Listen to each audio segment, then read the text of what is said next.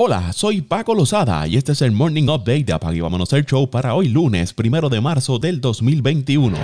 Los apoderados del Béisbol Superior AA acordaron que el 13 de junio sea la fecha para inaugurar la temporada 2021. El torneo contará con la participación de 43 equipos, entre los que se destaca el regreso de las franquicias de Carolina y Peñuelas. Fue una reunión exitosa, con una buena convocatoria de los apoderados. Entiendo se discutieron los temas importantes, ahora falta tener la autorización del gobierno para contar con la presencia de los fanáticos en los estadios, expresó el doctor José Daniel Quiles, presidente de la Federación de Béisbol de Puerto Rico. El formato para la temporada que presentó el presidente federativo y aprobaron los apoderados incluye 12 juegos en la fase regular, la semifinal seccional será de 3-2 y la final de sección de 5-3. El carnaval de campeones será uno de 7 juegos, la semifinal nacional será de 5-3 y la final nacional será de 7-4. También decidieron con una votación 34 a 6 jugar la fase regular en un formato de doble juegos los domingos y a partir de la serie semifinal de sección se jugará viernes y sábado. Además se decidió que el orden para la selección de jugadores de nuevo ingreso se establecerá mediante sorteo.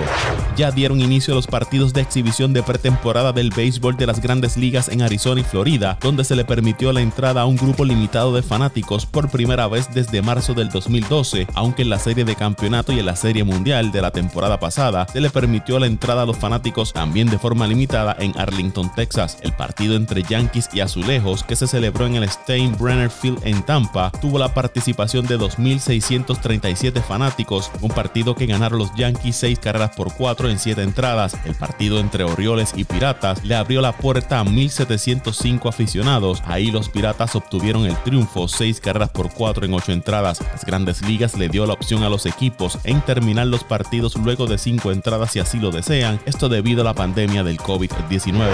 Los Reales de Kansas City llegaron a un acuerdo para una extensión de contrato por cuatro años y 25 millones de dólares con el tercera base Hunter Dossier. El acuerdo incluye una opción de quinto año por 10 millones de dólares. Dossier bateó 228 con 6 cuadrangulares y 12 remolcadas en 44 juegos la temporada pasada. En el 2019 produjo 279 de promedio con 26 cuadrangulares, 10 triples, 29 dobles y 84 remolcadas.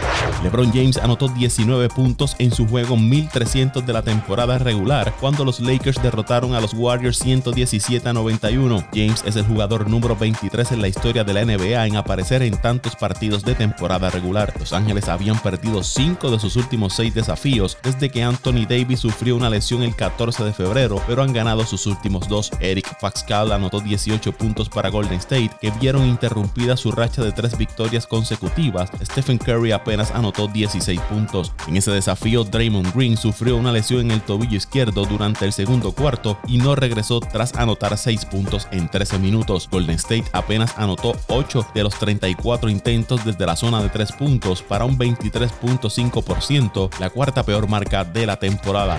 Jason Tatum encestó dos canastos en los últimos 15 segundos y terminó el partido con 31 puntos para llevar a los Celtics de Boston a una victoria 111 a 110 sobre los Wizards de Washington a pesar de 46 puntos de Bradley Bill. Kemba Walker anotó 21 puntos para Boston y Daniel Tice tuvo 20 con 9 rebotes. Boston ha ganado partidos consecutivos por primera vez desde finales de enero. Russell Westbrook anotó 24 puntos y 11 rebotes por los Wizards que habían ganado 7 de los últimos 8 desafíos. Washington ganaba el encuentro 110 a 105 después de una anotación de Bill con 47 segundos por jugar antes de que los Celtics recortaran la ventaja a solo 3 puntos con un canasto de Tatum con 40 33 segundos. Westbrook falló un intento de la zona de 3 puntos, lo que permitió que Tatum anotara otro canasto para que Boston se acercara a solo un punto, restando 15 segundos del desafío. Bill perdió el balón y nuevamente Tatum marcó otro canasto en esta ocasión para darle la ventaja a los Celtics 111 a 110 con 4.7 segundos para terminar el desafío. Giannis Antetokounmpo anotó 36 puntos y fue pieza clave en un avance de 9 a 0 al final del encuentro para ayudar a Milwaukee a venir de atrás y vencer a los Clippers 105% para lograr su quinta victoria de forma seguida. Esta es la primera victoria que consiguen los Bucks en 11 juegos esta temporada, cuando están perdiendo después de los primeros tres parciales. La defensa de los Bucks fue clave en el final ya que los Clippers no anotaron un solo punto desde que restaban 4 minutos con un segundo por jugar. Giannis ha anotado al menos 35 puntos en 4 partidos consecutivos. Es el primer jugador de los Bucks en hacer eso desde que Karim Abdul-Jabbar lo hizo en el 1973. Chris Middleton tuvo 19 puntos puntos, 6 rebotes y 8 asistencias por Milwaukee y Kawhi Leonard anotó 25 puntos por los Clippers. Los Knicks derrotaron a Detroit 109 a 90. Julius Randle tuvo 25 puntos, 8 rebotes y 6 asistencias. Jeremy Grant por Detroit tuvo 21 puntos y 8 rebotes. Atlanta cayó ante Miami 109 a 99. Kendrick Nunn tuvo 24 puntos y 7 asistencias para el Heat, mientras que John Collin anotó 34 puntos y 10 rebotes por los Hawks. Los Rockets volvieron a perder en esta ocasión 133 a 84 frente al equipo de Memphis. Brandon Clark tuvo 16 puntos y 12 rebotes por los Grizzlies. Los Hornets vencieron por un punto a los Kings de Sacramento 127 a 126. PJ Washington tuvo 42 puntos con 9 rebotes por Charlotte y Harrison Burns tuvo 28 por los Kings y Devin Booker anotó 43 puntos con 5 rebotes y 5 asistencias para llevar a los Suns de Phoenix a una victoria 118 a 99 sobre Minnesota, quienes tuvieron a Carl Anthony Town con 21 puntos y 10 rebotes. Esta fue la octava derrota consecutiva de los Timberwolves, quienes cerraron el mes de febrero jugando para dos victorias y 14 derrotas. El encuentro entre Chicago y Toronto que se iba a celebrar en Tampa se pospuso debido a que los Raptors no tendrían el mínimo de 8 jugadores en su alineación, esto después de que varios integrantes del equipo arrojaran positivo a COVID-19. Además de la escasez de jugadores, los Raptors actualmente no cuentan con 6 integrantes de su cuerpo técnico, incluyendo a su dirigente Nick Nurse debido a los protocolos de salud y seguridad de la NBA.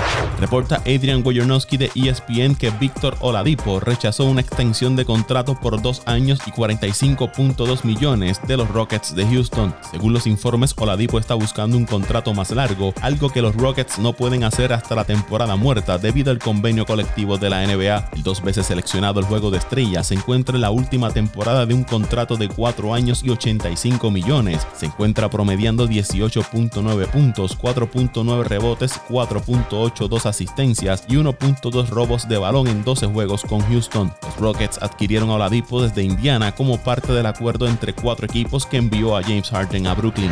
Tiger Woods compartió en las redes sociales su agradecimiento por el tributo que le rindieron los golfistas durante la ronda final del WGC Workday Championship el domingo. Es difícil explicar lo conmovedor que fue hoy cuando encendí la televisión y vi todas las camisetas rojas. Para todos los golfistas y fanáticos, ustedes realmente me están ayudando a superar este momento difícil, dijo Woods en su cuenta de Twitter. Un sinnúmero de golfistas vistieron la icónica combinación de camisa roja y pantalón negro de Woods. Incluso el personal de mantenimiento del Puerto Rico Open se unió al tributo.